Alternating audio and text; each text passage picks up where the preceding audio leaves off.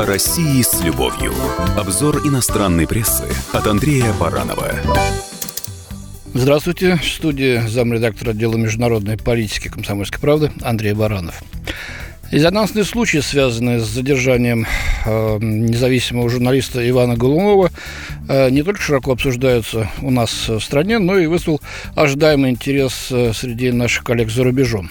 Очень много публикаций посвящено этому вопросу, разбирается, кто в этом заинтересован, вот, что делает власть, что делает общественность.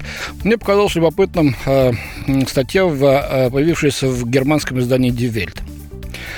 Итак, арест российского журналиста Ивана Голунова вызвал неожиданную волну солидарности даже со стороны государственных СМИ. Обвинения, вероятно, сфабрикованы, но без ведома Кремля, пишет э, автор статьи Павел Лакшин. Журналисты обвиняют в покушении на сбыт наркотиков, в том, что Голунова отправили под домашний арест, а не в СИЗО.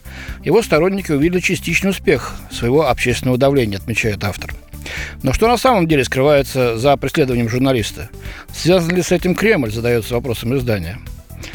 Немногочисленные данные, имеющиеся на сегодняшний момент, наводят скорее на другой вывод.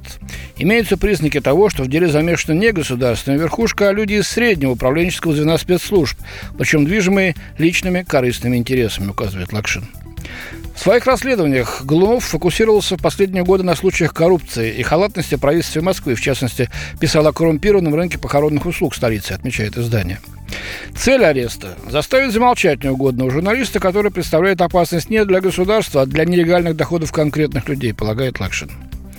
В пользу того, что удар по Голунову не был целенаправленной операцией Кремля, говорят и другие обстоятельства, продолжает автор первую очередь то, как быстро государство пошло на попятную в отношении запланированного заключения Голунова в СИЗО, вместо того, чтобы продемонстрировать свою жесткость.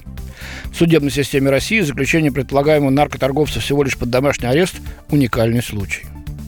К тому же, отмечает автор Голунова, поддержали не только критики Кремля, но и прокремлевские журналисты, как, например, главный редактор «Арти» Маргарита Симоньян.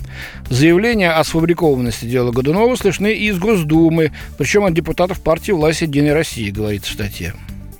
Значит ли это, что скоро можно будет э, ждать освобождения Ивана Голунова? Не обязательно, считает Die Welt. Даже если Кремль никак не связан с делом, быстрое освобождение было бы для него потерей авторитета. Если повезет, Голунов может рассчитывать на несколько месяцев под домашним арестом. В конце, если все окажется благополучно для журналиста, его может ждать условное наказание, предполагает Лакшин. Ну, почему условное наказание, если будет принято э, решено судом, что он не виновен, то и даже условного наказания быть не должно. А вот те, кто организовал эту провокацию против него, если это будет доказано, вот их, наверное, ждет наказание и неусловное. Будем следить за развитием этого дела. С вами был замредактор отдела международной политики комсомольской правды Андрей Баранов. О России с любовью.